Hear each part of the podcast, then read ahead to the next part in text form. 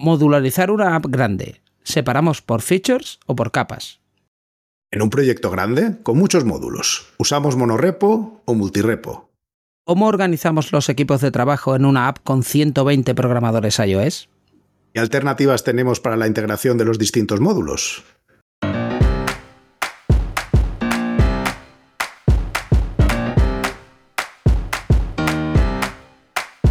Bienvenidos a Unicode U00D1.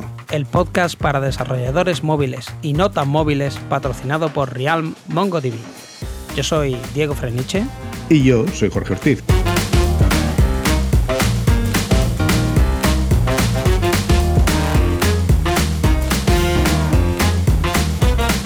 Unicode U00D1, episodio 38. Rompiendo los límites del crecimiento. Hola, bienvenidas y bienvenidos a un nuevo episodio de Unicode U00D1. Hoy tenemos como invitado a Andrés Cecilia Luque. Andrés es programador iOS desde la introducción de Swift en 2014.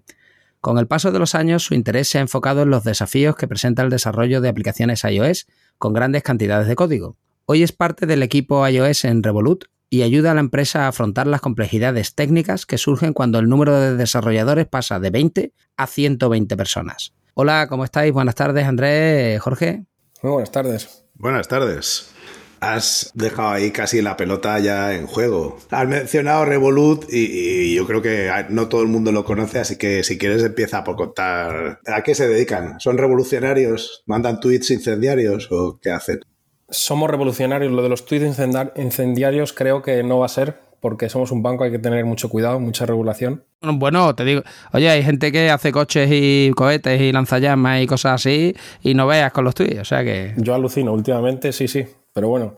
Pues nada, Revolut es, una, es un banco, es una aplicación online y empezó siendo un banco muy popular para gente que viajaba, principalmente por el cambio de divisa y ahora pues estamos extendiéndola con un montón de funcionalidades nuevas para que la gente pueda usarla día a día. Pues tienes eh, seguros, tienes cripto, tienes inversión, un poquito de todo. La idea es que al final pues, sea la app que utilices pues, para todo lo que tenga que ver con dinero. Entonces, los procesos de construcción de la app tendrán ciertos niveles de exigencia que al final, si estás haciendo una aplicación en la que la gente no influye o no influye demasiado el flujo de dinero, pues le duele menos, ¿no? O sea, si haces una aplicación de de pintar cosas, con todo el respeto a las aplicaciones de pintar cosas, pues parece que, que falle es un proceso menos doloroso. Vosotros tenéis que llevar mucho más cuidado con la experiencia de usuario y con que las cosas sean sostenidas en el tiempo sin cascar, ¿no? Bueno, la verdad es que yo creo que eso es más del backend. En el frontend no, no, la verdad es que al trabajar, una de las cosas que me sorprendí cuando entré fue que los procesos son muy, muy startup. La verdad es que hay mucha libertad. Cuando haces un producto, no, no es una empresa en la que pues tengas 80.000, que si VPN, que si seguridad, que si no sé qué, porque yo creo que eso lo sufren más en el, backend. Pero sí, es cierto que la empresa está muy focalizada en la experiencia de usuario porque es la principal diferencia que tenemos con, otros bancos, pues antiguos bancos, otros competidores, ¿no? La experiencia de usuario, cómo, cómo de fácil es usar la aplicación. Entonces, pues en eso sí que hay mucha... La gente pone mucho ahínco, pero la verdad es que, si te digo la verdad, no tenemos QA. A lo mejor te sorprenderás, pero no tenemos gente que cada, cada versión de la app vaya y esté testeando la mano porque, bueno, nosotros hacemos una release cada semana. Imagínate, es prácticamente imposible testear este pedazo de aplicación en cada una de las releases. Así que lo que hacemos es que tenemos pues muchos tests y los desarrolladores son directamente los que se encargan de cuidar que su pantalla, que su funcionalidad funcione como debe ser. Eh, cuando dices muchos tests, ¿Te refieres a test unitarios o hay, hay más? ¿Hay test de integración? ¿Hay test de interfaz? Hay... Depende de lo que hablemos, pues, eh, pues por supuesto, tenemos test unitarios y luego tenemos también UI test. Pero claro, lo que pasa siempre con los UI test es que es muy complicado tenerlos funcionando, tenerlos que sean fiables, tarda mucho en correr y tal. Los tenemos, pero sí que es cierto que me gustaría que funcionasen mejor, porque sí que es cierto que muchas veces pues los corres y dices, eh, funciona, pero este falla y no sé si falla, es, falla siempre o falla solo algunas veces, pero vamos, es eso. Y luego también la organización de la empresa, ¿no? No es que todo el mundo trabaje en todo el código, sino que internamente la empresa está organizada como en pequeñas startups, en la que, por ejemplo, si tú eres un desarrollador de iOS, trabajas en un equipo en el que hay un, un project manager, un desarrollador de Android, un desarrollador de backend, es como una pequeña startup de seis personas. Y entonces tú tienes, esas son, esas tus pantallas, trabajas en ellas. Entonces, cuando os he dicho antes que no teníamos QA, pues la verdad lo que, lo que pasa es que los propios desarrolladores toman responsabilidad sobre lo que envían a producción. No es, no es que, ala, envío lo que sea y ya otra QA va a venir a decirme que hay un bajo, que algo está roto, que no funciona. No, realmente tú tienes la responsabilidad de que hacer de que eso funcione y que para la release esté preparado. ¿Y cuánta gente hay en esos equipos? O sea, ¿cuántos equipos de ese número de gente que estabas mencionando hay? Pues la verdad es que ahora me pillas, no sabría decirte, pero si somos un equipo de ahora mismo, somos ciento y pico desarrolladores de iOS, pues te puedes hacer una idea, pues puede haber 60 de estos pequeños equipos trabajando en paralelo, cada uno en su pequeño trozo de código, en su, en su módulo, sus dos módulos, sus tres módulos, eh, y luego todo eso todas las semanas lo integramos y lo llevamos a la Apple Store. Suena un carajal importante. Me refiero a tener 60 mm, grupos pensantes separados cada uno del otro, aunque seguramente tengáis alguna reunión que intenta integrar las cosas y tal, pero cada uno a su bola integrando sus funcionalidades para que aquello, la cosa chute, habrá tenido que hacerse un proceso ¿no? en el que habéis pasado de uno al otro y, claro. y esa transición del equipo que no sé cuántos seréis al principio, pero imagino que como todo el mundo pues empezaríais pequeño y habréis crecido. Llegar a todo ese número, ¿qué ha significado? Pues mira, es, eh, la verdad es que es interesante lo que dices porque es uno de los principales problemas, yo creo, que, se enfrentan las empresas cuando crecen, ¿no? Llega un punto en que técnicamente empiezas a encontrar problemas, porque al principio, bueno, eres una startup y dices, no, pues vamos a hacer todas estas cosas. Y en un momento, pum, pum, las programas, que sois cinco personas, las programas, lo hablas en un meeting, inviertes, yo qué sé, seis meses y lo tienes, eh, lo tienes hecho. Pero claro, cuando empiezas a decir, bueno, pues vamos a hacer todas estas cosas, pero ahora ya vamos a tener 10 personas, 20 personas, 30 personas, 50 personas. Y lo primero es que te empiezas a dar cuenta de que, claro, antes muchas de las cosas con las que simplemente lo hablabas y ya está y quedaba hecho, ahora ya no es, así. Ahora necesitas herramientas, necesitas automatización, ah, necesitas unos procesos más, más estándares. Por ejemplo, cuando la gente se une al equipo, pues necesitas decirles, oye, pues así es como trabajamos. No puede ser que cada uno haga lo que quiera, que cada uno escriba el código como quiera. No puede ser que yo trabaje en un módulo y luego vaya a otro y sea completamente distinto, porque entonces así no hay manera. Entonces, pues bueno, tienes que, por un lado, hay un proceso de mm, onboarding que lo llamamos nosotros, que es básicamente enseñar un poquito a la gente la forma en la que Revolut escribe código. Y por otro están los problemas que presenta ser tanta gente, ¿no? Necesitas tener equipos que estén, pues eso, separados y que digas, ah, pues esta parte de la aplicación pertenece a este equipo que esté muy claro qué parte pertenece, quién es el que está encargado de esta pantalla o de esta funcionalidad. Y no solo eso, sino que luego, incluso si, empiezas a mirar un poco más técnicamente, ¿cómo, ¿cómo, haces esto? ¿no? ¿Cómo empiezas a dividir el código en trozos y cómo esos trozos les asignas pues, eh, un grupo de personas que están encargados de ellos y cómo todos esos trozos pues los vuelves a juntar para crear la app cada semana y hacer la release y cómo haces para, oye, pues este pequeño trozo de código lo voy a modificar y ahora lo tengo que hacer un pull request y voy a correr unos tests. ¿Pero qué hago? ¿Corro los tests de todo? ¿Corro los tests de 250 módulos? ¿O corro los tests solo de un módulo? Entonces, todos estos problemas, la verdad es que a partir de que empiezas a ser como yo creo 15 desarrolladores se empiezan a presentar y el problema es cuando el, equipo crece muy rápido, que es, ocurre en muchas de las empresas unicornio que, se dice que es una, una, empresa que tiene un producto y de repente crece en un año de una forma brutal. Y eso lo que conlleva es que empiezas a, contratar gente a contratar gente y en un año pasa el equipo, pues 300, un 300% a lo mejor crece. Oye, duda importante, si tenéis eso, unos 100 programadores o 120, ¿no? Solo trabajando en iOS, la aplicación tiene que tener unos cuantos millones de líneas de código. Yo entiendo que tardará un ratito en compilar lo que es la aplicación completa, ¿no? Eh, especialmente si estáis utilizando cualquier Intel Core y Fuego, pues tardará su rato, ¿no? O sea, entiendo que con los M1 pues la cosa se habrá aliviado un poco, pero antes de eso, ¿qué, qué estrategia habéis seguido? ¿Habéis partido la aplicación, estabas diciendo, en trozos? Pero ¿cómo habéis modularizado? O sea, la que habéis usado, que es Swift Package Manager, habéis usado CocoaPods eh, privados, solo son repos separados que integráis con Cartridge, o sea, ¿cuál es la, técnica que estáis usando? Pues lo primero al modularizar, yo creo que es pensar cómo vas a separar el código y yo creo que la forma la forma en la que todo el mundo piensa que al principio se puede hacer y que es la que estamos nosotros haciendo es separarlo en, features, ¿no? En, bloques de código que contienen todo lo que es crear una pantalla, crear un flujo. Eh, por ejemplo, si vas a crear una pantalla, pues necesitas datos, acceso a la, base de datos, eh, pintar esos datos, tal. Todo eso va en un módulo. Hay otra manera de modularizar que, fuera, que es como si fuera por capas, ¿no? Que, donde creas módulos en los que tienes el UI, creas otro módulo en los que tienes el acceso a la base de datos, pero eso es un poquito más complejo porque te requiere exponer mucha, mucha API pública. Cuando las cosas son públicas, entonces ya se empieza a convertir un poco más complejo uh, desarrollar, ¿no? Porque si tú miras un código y de repente ves que todo es público, como hagas un cambio en algo público, posiblemente tienes que hacer un cambio en otros 10 módulos que no son tuyos, a lo mejor. Uh, entonces, en general, yo lo que he visto es que la gente modulariza en features, que es lo que hemos hecho nosotros, y luego, claro, tú separas esto en features y luego lo tienes que integrar.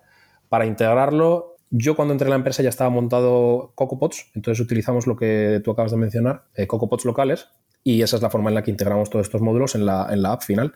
Y luego, cuando hemos ido creciendo, hemos mantenido este sistema porque, claro, eh, nosotros no podemos apagar Revolut durante dos semanas hasta que migramos a otro sistema. Tiene que ser una cosa incremental. Entonces, pues la solución natural era, si estamos en un sistema de CocoPods, vamos a seguir utilizando este sistema por ahora y vamos a, pues, eh, si vamos a generar proyectos automáticamente para los desarrolladores, pues vamos a utilizar los pod specs como la base desde la que creamos ese, ese, proyecto de Xcode, ¿no? Porque luego una si, si consideramos una migración a Swift Package Manager, pues sí, es lo que te digo, tendríamos que estar soportando durante un tiempo los dos sistemas, Swift Package Manager y CocoaPods, hasta que digamos, bueno, pues realmente el, sistema en Swift Package Manager ya está montado y sabemos que funciona, migramos a él. O sea, has dicho que, estaríais soportando CocoaPods y sufriendo Swift Package Manager, ¿no? Es lo que has dicho, ¿entendido? Claro, cuando tú tienes que migrar. Vale, vale. Eh, no, eh, pregunta, porque a mí esto sí me interesa mucho. Mira, cuando una aplicación es grande, claro, tú puedes tú puedes tirar y decir, oye, pues lo divido en, las tres capas, ¿no? Todo el UI va en una capa, todo lo que es serían, yo qué sé, de reglas de negocio y casos de uso van en otro, todo lo que sería datos, por ejemplo, va en otro, ¿no? A lo mejor pues, puedes partir en más niveles, pero sería pues toda la capa de, datos, por ejemplo, de todas las features va como en un megabloque. Entonces lo que tiene son tres módulos. Eh, lo que hace normalmente es que dice, no, pues voy a partir también por features. Cada feature tiene su UI, sus casos de uso y su capa de datos. El problema es que la capa de datos va a utilizar una serie de librerías que son comunes. A todas las features al final pues van a necesitar pues acceder a la red y no sé si estaréis usando, pues yo que sé, alguna, alguna librería de acceso a la red como puede ser Alamofire o algún tipo de ayuda a toda la infraestructura como podría ser RX o una capa de datos maravillosa, por ejemplo, como podría ser Realm o cualquier cosa así, ¿no? Entonces, eh, estoy usando lo que estoy usando, al final hay dependencias que, que tienen que estar en todos los features. ¿Cómo domáis el tema de las dependencias. Lo digo porque siempre que se hace división en features, en módulos, y además lo quieres también separado por niveles, que sería lo ideal, el follón siempre es que al final tienes siempre un paquetito que depende de no sé cuántos paquetitos y hay otro paquetito que depende de este. O sea, el, colocar todos los eh, all your ducks in a row eh, es la parte difícil, el ordenar todo, ¿no? Entonces, ¿eso cómo lo habéis tomado o cómo lo estáis haciendo? Yo muchas veces que cuando te empiezas a modularizar y empiezas a encontrar estos problemas, yo muchas veces pienso, ¿para qué modularizamos? Lo ponemos todo junto otra vez y ya está. Pero claro, tú cuando modularizas lo, que realmente quieres es dices, bueno, pues abro una pequeña parte. Por un lado es simplemente para trabajar con una parte del código más pequeña cuando estás trabajando día a día y por otro lado es para decir, bueno, pues cuando hago un pull request no voy a correr los tests y voy a compilar todo el proyecto entero, sino que solo voy a hacerlo de la parte que yo he cambiado, ¿no? Del módulo que yo he cambiado. Entonces, en ese caso lo que interesa es que organizas las, las cosas en en nuestro caso tenemos dos niveles, que es como feature level y core. En el core es donde van todas estas cosas que tú dices, bueno, que compartes entre, muchas, entre muchos módulos. La idea de esto es que cuando la gente trabaja en, un, módulo, en una, pantalla, solo corres los tests de ese, de ese módulo de feature. Y el core, lo que tenemos que tener mucho cuidado de decir, vale, ¿cuándo lo cambiamos? ¿Realmente el core necesita cambiar todos los días? ¿Vamos a tener aquí cambios en este módulo todos los días? No. La idea es que los módulos core pues, son utilitarios. Tú los creas a lo mejor necesitan alguna modificación, algún bugfix, pero la idea es que no están cambiando continuamente. El número de pull requests que vas a recibir en un, módulo de feature es seguramente, pues no sé, 20 veces más que lo que vas a recibir en un módulo core. Entonces sí que tiene sentido separarlo porque dices, bueno, cuando, cuando modifico el módulo core, tengo que correr los tests y compilar todo, toda la app, pero eso solo ocurre una vez por semana o una vez por mes, mientras que modificar una pantalla y trabajar en una pantalla nueva, eso ocurre todos los días una o dos veces a lo mejor. Vale, vale. Yo ya te digo de salida que te lo compro, pero eh, en los sitios donde he visto que eso se ponía en práctica había dos temas que me gustaría que me contaras si en, vuestro caso también es así. Y es, uno, es que hay un grupo específico o un número de grupos específicos que se dedican a herramientas y mantenimiento, que lo que hacen es la limpieza de esa parte core que estamos definiendo como las utilidades de las librerías que todo el mundo accede, los datos, etcétera. Porque al final pues eso, sacan la nueva versión de la librería que tú utilizas para conectar a la red o la nueva versión de la persistencia que estés utilizando y tú tienes que ir migrando y adaptándote a esos cambios. Y entonces parece como que no es, o sea, son procesos moderadamente distintos el cambio de las funcionalidades, que es el día, lo que tú estabas definiendo, como que ocurre todos los días, mientras que lo otro es un trabajo de fondo, pero que también tiene que ocurrir, que se mantenga todo limpio, bonito, que si hay algún error se resuelva, que si un módulo detecta que hay un fallo en un API, pues que se corrija, pero que no afecte a otros de forma negativa.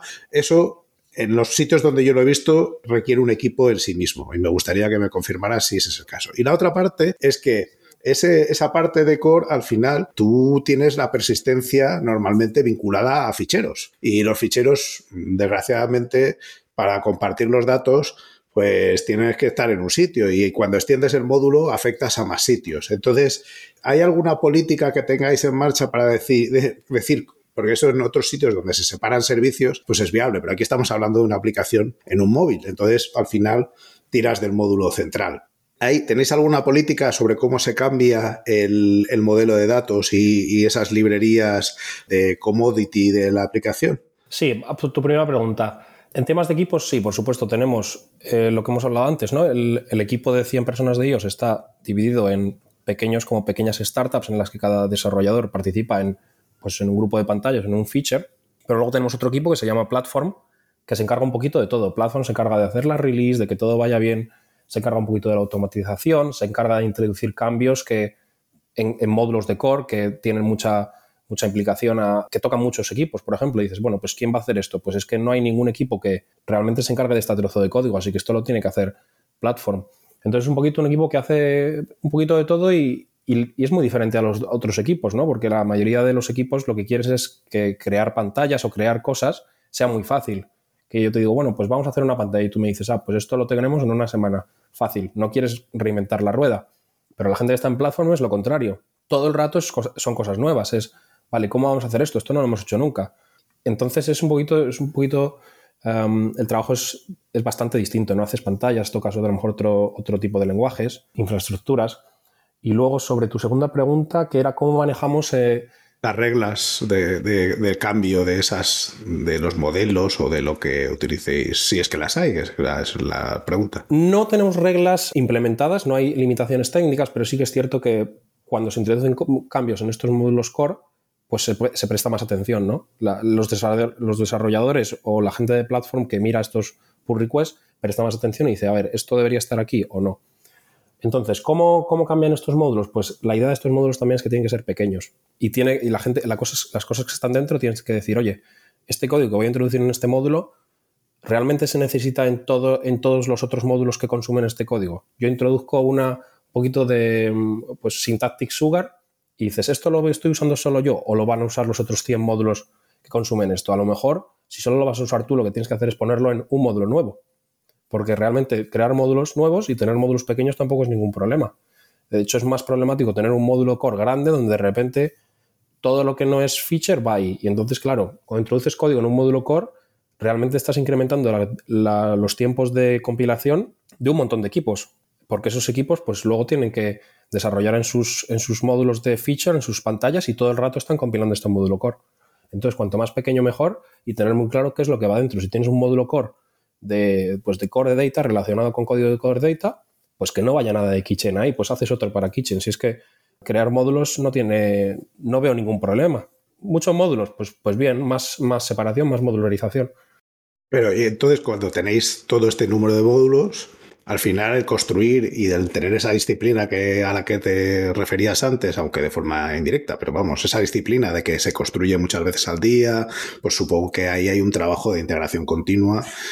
Aparte de los test que has mencionado, ese grupo de plataforma probablemente ha definido unos pipelines o unos una serie de procesos de producción que definen cómo se va creando esa aplicación. ¿Nos puedes contar un poco de cómo va esa parte? Sí, pues eh, lo que hemos estado hablando, mientras eh, cuando un desarrollador está trabajando en, un módulo que, es responsable de él, pues simplemente trabaja como, como en cualquier otra empresa. Pues tienes un proyecto de Xcode que abre una pequeña parte del código, esa pequeña parte del código se ejecuta en una sample app, que le llamamos, que es una pequeña aplicación en la que no tienes que no tienes que compilar todo Revolut para poder ver tu pantallita.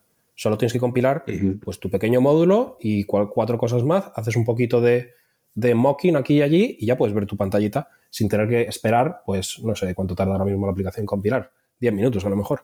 Em, eso por un lado, pero por otro lo que dices tú, en términos de pull request, en términos de, correr estos test, de cómo, cómo funcionan, pues em, nosotros al final estamos usando Bazel pero además es que fue algo casi forzado, porque en el momento en que nosotros pasamos en un año de tener 20 a 100 desarrolladores, te puedes imaginar, nosotros corríamos los tests pues con Xcode Build, que da igual si usas Fastlane o no usas Fastlane, al final tú usas Xcode Build, corres los tests, rezas para que Drive Data tenga el contenido correcto y no explote por ningún lado que no esperes y que los tests hagan verdes. Pero claro, ¿qué pasa? Que eso no es, no es así. Todos sabemos que un montón de veces, pues, ¿qué dices? A lo mejor el 2% de las builds que haces, pues les ocurre algo raro. Porque o en Direct Data hay algo raro, o porque has abierto cuatro proyectos a la vez y Xcode se ha vuelto loco. Entonces, pues eso era uno de los problemas, eh, que teníamos, mucho, teníamos muchas builds que, que dices, bueno, que no sé qué está ocurriendo aquí. Y otro de los problemas era, claro, lo que te está diciendo, que abres un pull request donde cambias una línea en un módulo y tienes que correr los tests de toda la aplicación, pero es que eso no tiene ningún sentido. Si yo cambio una línea de un módulo que es, pues en trading, por ejemplo, ¿por qué voy a correr los tests de, cripto? Pero eso sí lo hubierais podido resolver con targets específicas de test más limitadas, ¿no? Exacto. Tú te pones, al principio la gente no, conoce Basel, ¿no? No conoce otros sistemas, entonces dices, ah, ¿cómo monto esto? Pues me cojo, ya conozco CocoaPods, eh, sé un poquito de Ruby porque muchísima de la infraestructura en iOS está hecha en Ruby, así que voy a coger, hacerme un script de Ruby donde voy a mirar el git diff y voy a hacer test solo de las cosas que cambian y voy a hacer compile solo de las cosas que cambian. Pero eso, eso tiene muchos problemas, ¿no? Porque la idea es muy simple, pero la implementación no es así de simple. Por eso Basel existe. Básicamente la funcionalidad de Basel es esa. Lo que Basel te promete es, tú me vas a decir que yo construya todo este proyecto, pero solo voy a hacer compile de las cosas que han cambiado. Esa es la promesa de Basel. Y luego te dice, voy a hacer, a correr los tests y van a ser tests que vas a poder ver el resultado y decir, bueno, pues eh, este resultado yo confío en él. No, no, no es nada raro, confío en que si me dice que han pasado 100, han pasado 100, si me dice que han pasado 90, han pasado 90. Entonces llega un punto en el que mm, yo estoy seguro, si vas por la ruta de reimplementar Basel tú solo, tú solo en Ruby, la cosa no, va a funcionar muy bien. Entonces decidimos, bueno, pues vamos a introducir Basel y ver cómo funciona y, en esas estamos. Oye, pregunta tonta. Eh, bueno, yo quería preguntar si tenéis entonces tantos módulos separados y esto a la hora de hacer pull request, tú me estabas diciendo porque se hace un pull request habitualmente más veces, lógicamente, de una feature, ¿no?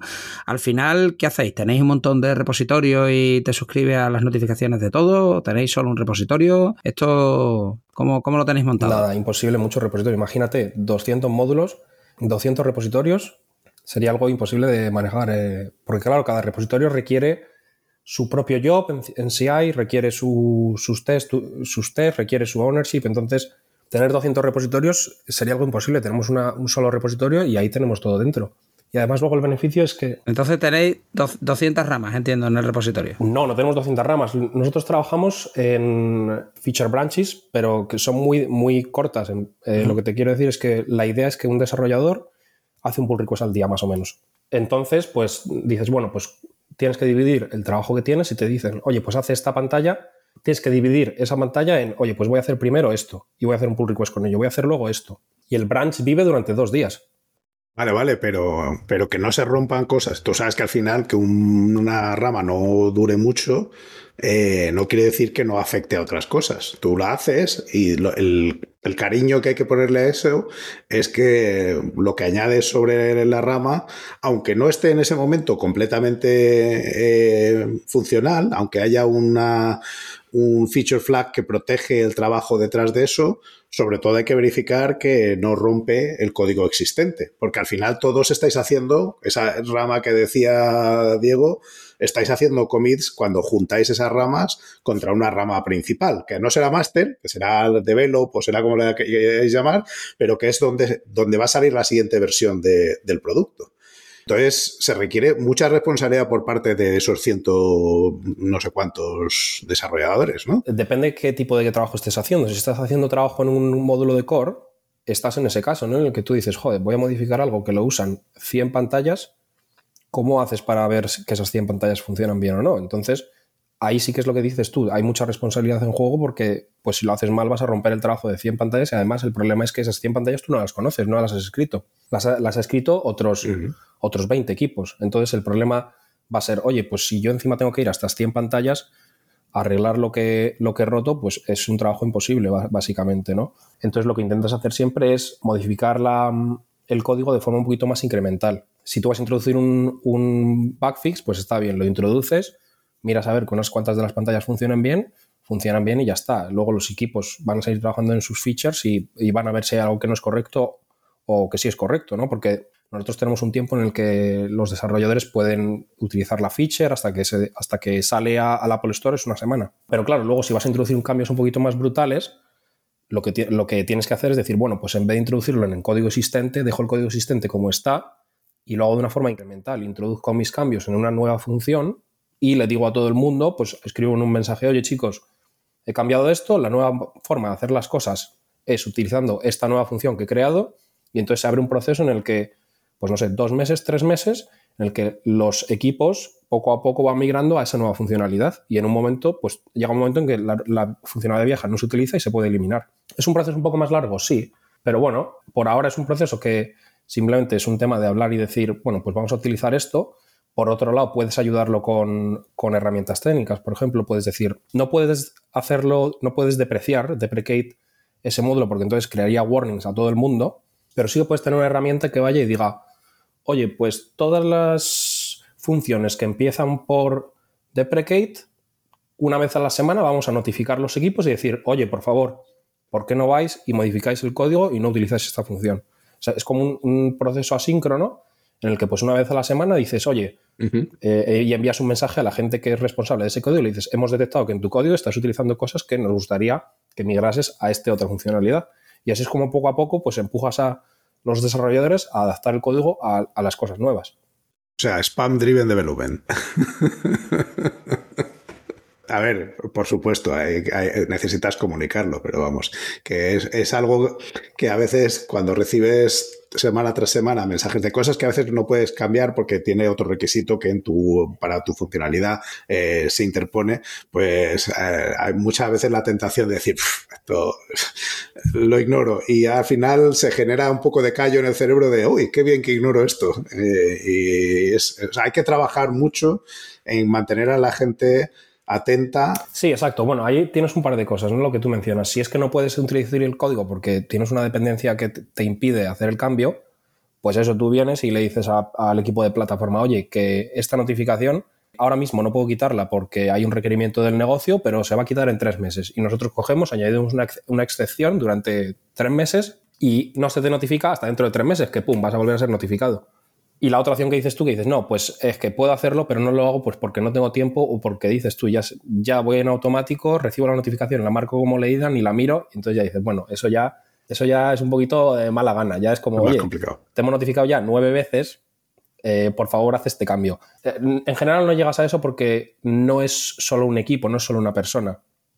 Por un lado tienes lo que hemos hablado de los equipos de features, que son como pequeñas startups, pero por otro lado tienes grupos de desarrolladores de iOS. O sea, en trading tienen un montón de equipos de trading, que si social trading, que si cripto, que si commodities, pero luego tienen su equipo de IOS de trading. Entonces cualquiera de estas personas de, del equipo de trading puede ir, levantarse un día y decir, oye, pues tengo un poco de tiempo libre, voy a coger y voy a arreglar. Hoy limpio la casa. Exacto. Entonces en general no tenemos que llegar al punto de decir a alguien, oye, que te hemos notificado nueve veces y no ha habido manera. O que la herramienta te ha notificado nueve veces y, y por favor, modifica este trozo de código.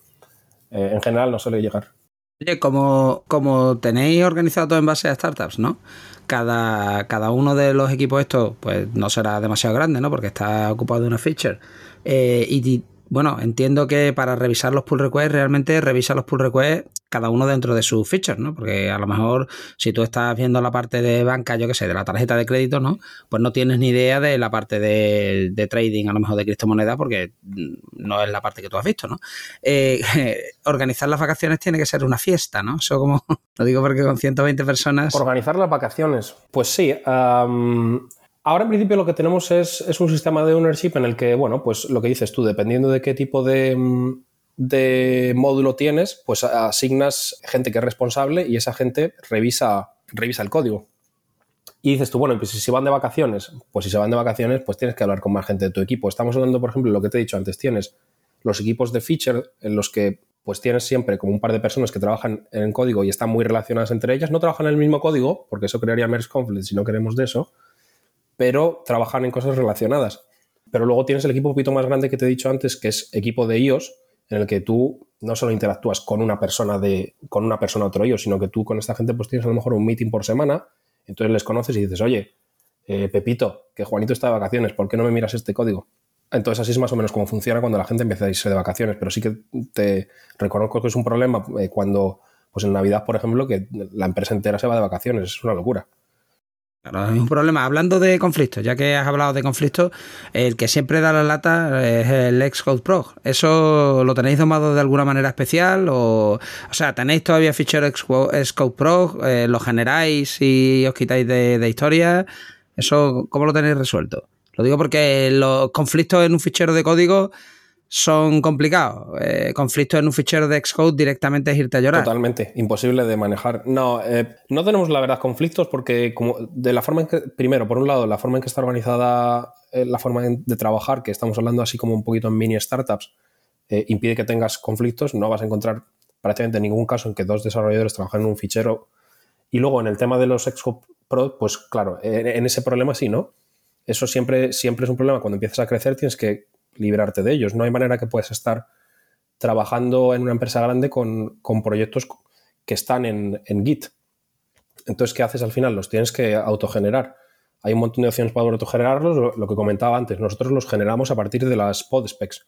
Utilizamos las pod specs, utilizamos CocoaPods, hacemos un poquito de magia con Ruby y generamos un proyecto que no se, eh, que no se comitea. Porque ¿qué pasa? Que al, al lo que dices tú, no hay manera. estaríamos todo el día teniendo merge conflicts. Así que nada, autogenerado y, y ya está. ¿Y eh, llegasteis a evaluar Twist como una alternativa? Pues la verdad es que eh, no, simplemente no evaluamos siquiera otras opciones porque imagínate cuando empezamos a hacer a, autogenerar módulos y cuando empezamos a, mirar en la migración a Basel y tal, ya teníamos un montón de un, número importante de módulos. Entonces, la sola idea de tener que reescribir pues 100, 100 módulos, la especificación de 100 módulos a Twist o a, Xcode Pro o a Swift Package Manager, pues la verdad es que se presentaba bastante difícil, así que decidimos que, hoy, vale, pues ya tenemos las especificaciones en, Ruby, podemos leerlas, podemos utilizarlas, pues eso es lo que vamos a hacer. Y hasta el día de hoy ha funcionado bastante bien. En el futuro la verdad es que sí que me gustaría cambiar y utilizar pues eh, Xcode Gen o una cosa así. Twist no lo he utilizado nunca, la verdad, o sea que, pero entiendo que es algo similar. Pero vamos, principalmente porque cuando utilizas eh, pod specs, estás un poquito más limitado. Las pod specs no te dan opciones, tantas opciones de customización del proyecto que generan, ¿no? Eh, mientras que Xcode, por ejemplo, te da muchísimas opciones. Dices, bueno, pues necesito un build setting aquí, o necesito este target, o necesito estos cinco targets. Las pod specs son muy limitadas porque te, permiten tener, pues, el main target, te permiten tener el test target, una app muy sencillita. Y si te quieres salir de eso y, empezar a hacer, pues lo que hablábamos, separación en, capas, en vez de solamente en features, tienes que estar teniendo varias pod specs a la vez y ya se empieza a convertir un poquito, un poquito más complejo y al final esa complejidad te, impide crecer, ¿no? ¿Y qué, otras cosas habéis detectado como complejidad añadida en el momento en el que, porque hemos hablado de los procesos de producción, hemos hablado de los testing, hemos hablado de cómo se organizan los equipos, ¿hay alguna más que nos hayamos dejado en el tintero que tú digas, oye, y esta, incluso a lo mejor mm, sorprendiéndonos en el momento en el que apareció, eh, ha resultado ser una complejidad no esperada?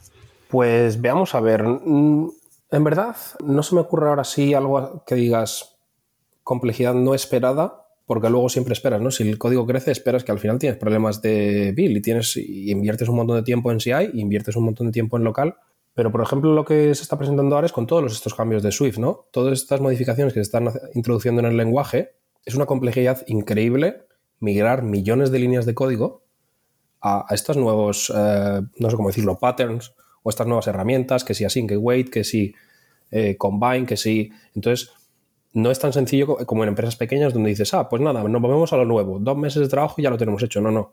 Para nosotros, simplemente por, el, por la cantidad de código, es mucho más complejo. Tienes que decidir y decir, oye, realmente de todo esto nuevo, ¿qué vamos a utilizar? Porque no podemos saltar a todo lo nuevo. ¿Y cómo vamos a introducirlo? ¿Y en qué parte del código? ¿Y cómo vamos a implementar esto de forma que sea sostenible y que poco a poco se pueda, se pueda ir utilizándolo más gente? Eh, ¿Vamos a modificar código existente o vamos a hacerlo de una forma incremental, como hemos dicho antes, en la que introduces un nuevo código y la gente poco a poco va migrando? Eso la verdad es que lo veo, lo veo venir. Veo Swift 6 eh, aparecer en el horizonte y solo, solo veo muchísimo trabajo, muchísimo trabajo y muchísimo planificación, sí, sí. Eh, entonces, pues eso yo creo que va a ser algo, algo importante para nosotros en el año que viene. ¿Ha sido así en las versiones anteriores? O sea, ¿ya, habéis visto ese problema eh, de forma importante? No. O sea, has mencionado Combine. Combine parecía que era el maná. Ha llegado el Async Await y ahora todo el mundo está diciendo Combine ya no mola tanto porque ahora, aunque en realidad son en mi opinión, son complementarios, ¿vale? Pero mm, parece como que hay mucha gente que solo está queriendo moverse a Sync Await, olvidándose de Combine, que es perfectamente respetable, y que esa migración la visteis vosotros, la, os llegó y os preocupó. No, para nada, porque Combine, si te acuerdas, tenía requerimientos de versión de iOS, eh, creo que eran eh, muy recientes, ¿no? Entonces nosotros si queremos soportar dos o tres versiones hacia atrás, eh, en ningún momento saltamos a Combine porque principalmente no podíamos. Teníamos, creo que en el momento en que estuvimos mirándolo, teníamos que soportar una versión de ellos que Combine no soportaba. Eh, por otro lado, cuando nos pusimos a mirar en, Combine, nosotros no tenemos nada de no tenemos eh, Reactive en la base. Te sorprendería si vieses el código, es bastante sencillo, muy fácil de entender, que también es importantísimo porque tú estás introduciendo nuevos desarrolladores continuamente en el equipo. Entonces, Combine en ese momento no. Y en general lo que dices es que si hemos sufrido esto antes yo creo que no, porque no ha habido nunca un salto de complejidad en Swift tan grande como el que va a haber con Swift, con Swift 6, me da la sensación. ¿En serio? O sea, yo recuerdo el paso del 1.2 al 2 con dolor. O sea, ese, ese salto fue de llorar lagrimitas constantemente. El del 2 al 3 tampoco fue muy bueno. Pero ahí no teníamos, ahí no había 4 millones de líneas de código. Ah, bueno, de hecho estamos hablando de que... decir, a ti no te dolió, eso, no quiere decir que no ocurriera. No, Revolut empezó en, eh, la empresa nació en 2015. O sea que no estoy seguro ahora cómo fue el, en, que la, la, fecha exacta del 1 al 2, pero estoy seguro que ni siquiera tuvieron que sufrirlo. Pero las versiones recientes, estamos hablando Swift 5, Swift 4, del Swift 4 Swift 5, la verdad es que no fue, yo no recuerdo que hubiese ningún cambio muy loco. Oye, una pregunta. ¿Tenéis mucha presión por mantener feature parity entre Android y iOS? Eh, porque entiendo que el equipo de Android también será grandote, ¿no? Primero, ¿tenéis presión para mantener eh, las mismas features en los dos sitios, eh, que salgan a la vez? Y eh, ¿Os planteáis algún sistema de unificar código para mm, compartir código en, utilizando algo multiplataforma, como puede ser pues, Kotlin Multiplatform Native o algo así? Pues em, no es presión, la verdad es que no lo definiría como presión, no hay ningún tipo de presión, pero es como te digo, de esta forma en que se trabaja, con, donde un equipo tiene un desarrollador Android, iOS y un project manager y un diseñador, los features en general van a la par, eh, van en paralelo, porque así es como, como, es. Ya te digo, el código está diseñado para que crear pantallas y crear features sea algo que salga natural, no, no, reinventar la rueda. Entonces, cuando te dicen, oye, pues vamos a hacer cinco pantallas, pues que sea fácil para ti decir, bueno, pues esto es lo que vamos a tardar en hacerlas. Y en general las estimaciones son igual para los dos. Los features se hace release de las features a la vez en las dos plataformas y por supuesto que tienen que funcionar de forma similar, pero la verdad es que no hay ningún sistema establecido. Simplemente eh, yo creo que funciona en general bastante bien porque la gente que está trabajando en las features en las dos plataformas están todos los días en contacto. Todas las mañanas trabajan juntos y todas las semanas tienen, miran a las pantallas y hacen las releases juntos. Entonces, al final, la feature funciona de la misma manera. Oye, una cosa, lo, está, lo, estás planteando todo tan sencillo, que el código es sencillo, que no os habéis metido en, en sobrecomplejidades del código, que estáis usando un monorepo, que no sé qué, no sé cuánto, y que sacáis las cosas a la vez, me da la impresión de que vas a soltar en cualquier momento and we are hiring o algo así, ¿no? Lo digo porque lo estás pintando como demasiado bonito, ¿no? Hombre, por supuesto estamos contratando, fíjate, además con la, con la que está cayendo ahora, pero sí, estamos contratando, así que si, si alguno de la gente que escucha le interesa... ¿Te refieres a la ola de calor o a qué te refieres? con, con la que está, cayendo, en el sector de la tecnología ahora mismo, que hay un montón de empresas eh, despidiendo gente, o sea que... Sí. Sí, joder, eh, Klarna, están hablando ahora todas las empresas de cripto. Ah, bueno, esto es, que sí, sí, ahí estamos en el otro lado del barco. Pero sí, estamos buscando gente siempre que, pues que, sea buena, que sea que sepa escribir código, también que tenga pues esa parte de, de soft skills, ¿no? Que sepa pues hacer pull requests, discutir, eh, que pueda aportar un poquito al producto, las ideas. Así que bueno, eso es. La dejamos ahí, ¿no? O sea, que si alguien se anima, pues que te escriba. Si le gusta la empresa, si le gusta el producto, si quiere un cambio, pues está claro. Además, estamos contratando en remoto en cualquier sitio, o sea que eh, más fácil imposible. Estupendo, yo lo, hemos dejado ahí. Diego y yo nos llevamos la comisión de hiring, pero el resto. Lo hablamos, lo hablamos luego entonces. Lo hablamos luego, vale. Bueno, pues nada, muchas gracias. Yo hemos visto cosas muy interesantes y creo que, vamos, que a mucha gente le va a abrir los ojos en cómo se hacen las cosas en un entorno grande. Así que ya sabes dónde estamos y hasta siempre. Igualmente, un placer. Un placer y un abrazo al que resolvió la primera vez todos los problemas que os dio el Linker usando desde 27 módulos distintos usando la misma librería. El que resolvió esos primeros errores del Linker, un abrazo, porque eso se, está, lo pasó. en nuestros corazones. Sí, está sí. En nuestros corazones, sí. Venga, hasta luego. Chao, chao. Hasta luego. Gracias por escucharnos. Si te ha gustado y quieres que podamos crear nuevos episodios, te pedimos que nos ayudes a difundir este podcast. Puedes decírselo a tus compañeros, retuitear cuando anunciemos nuevos episodios, suscribirte para que se descarguen los nuevos episodios automáticamente o todavía mejor, puedes ponernos una valoración espectacular en tu plataforma de podcasting. Si tienes sugerencias sobre cómo podemos hacerlo mejor o propuestas de invitados o contenidos, ponlo en un tuit incluyéndonos a Diego arroba de Freniche o a Jorge J.D. Ortiz. Te recomendamos atender a los meetups de Realm. Tienes el enlace en la descripción. Y si tienes dudas sobre Realm o MongoDB, puedes participar en los foros. Si podemos aportar algo a tu comunidad, estaríamos encantados de atender a vuestros eventos, podcasts, conferencias o meetups. Por último, queremos recomendarte nuestro podcast hermano en inglés, The MongoDB Podcast, presentado por Michael Lynn y en el que se entrevista a desarrolladores, emprendedores y empresas. Lo tienes disponible en las principales plataformas de podcasting. Esto es todo por este episodio de Unicode U00D1. Hasta la semana que viene.